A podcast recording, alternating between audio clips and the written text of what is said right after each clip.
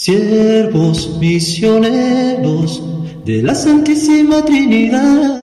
Señor, ¿a quién iremos si tú eres nuestra vida? Señor, ¿a quién iremos? Buen día, hermanas y hermanos.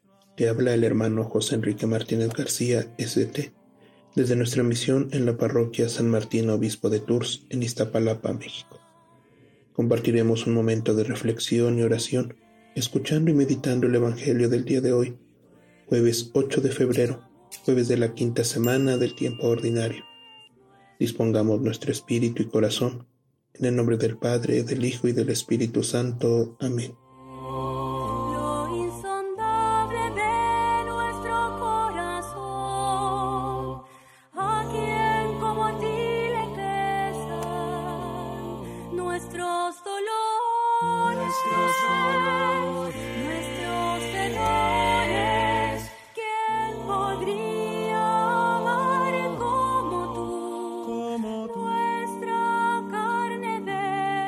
Lectura del Santo Evangelio según San Marcos, capítulo 7, versículos del 24 al 30.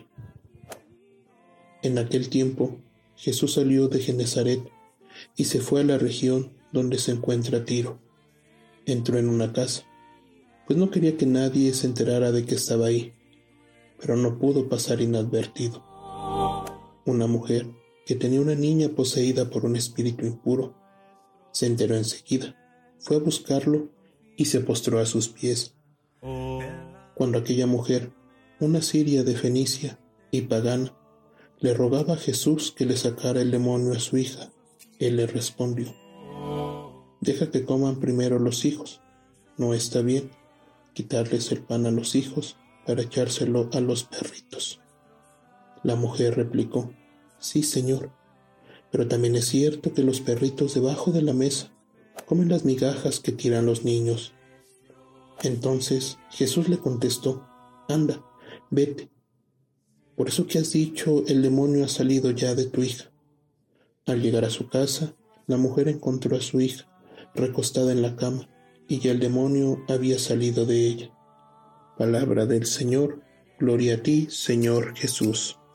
eres nuestro amor.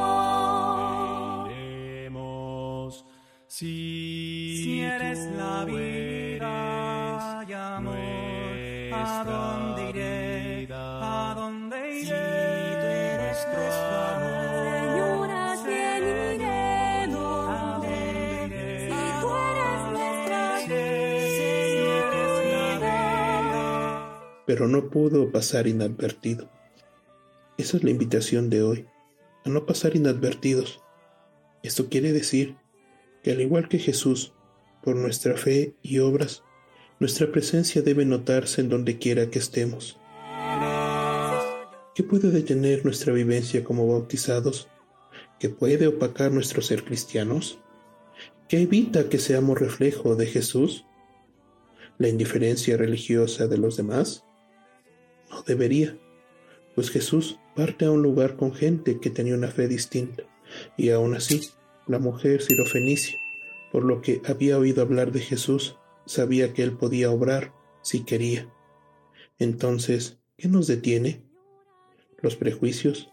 ¿La indiferencia?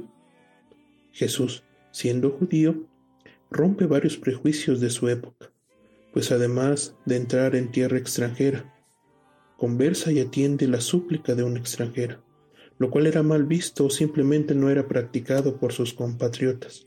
Si bien la respuesta de Jesús parece un tanto despreciando la petición de la mujer y hasta un poco despectiva, nótese que en ningún momento Jesús corta tajantemente la conversación, sino que permite que llegue hasta un punto en donde surja una enseñanza. Además, Él obra el milagro, cuidando de no perturbar más de lo necesario las costumbres de la época, es decir, no acude a la casa de la mujer ni camina junto a ella, evitando no romper del todo sus preceptos, pero sí aguriando que en el diálogo las diferencias pueden, pueden hacer surgir milagros. Entonces, para nosotros, los prejuicios que tengamos de la gente o grupos no deben impedir que seamos testimonio de Jesús, por lo que obrando con prudencia y misericordia, un diálogo siembra precedentes en las relaciones, así que de ninguna manera podemos pasar inadvertidos. Por otra parte,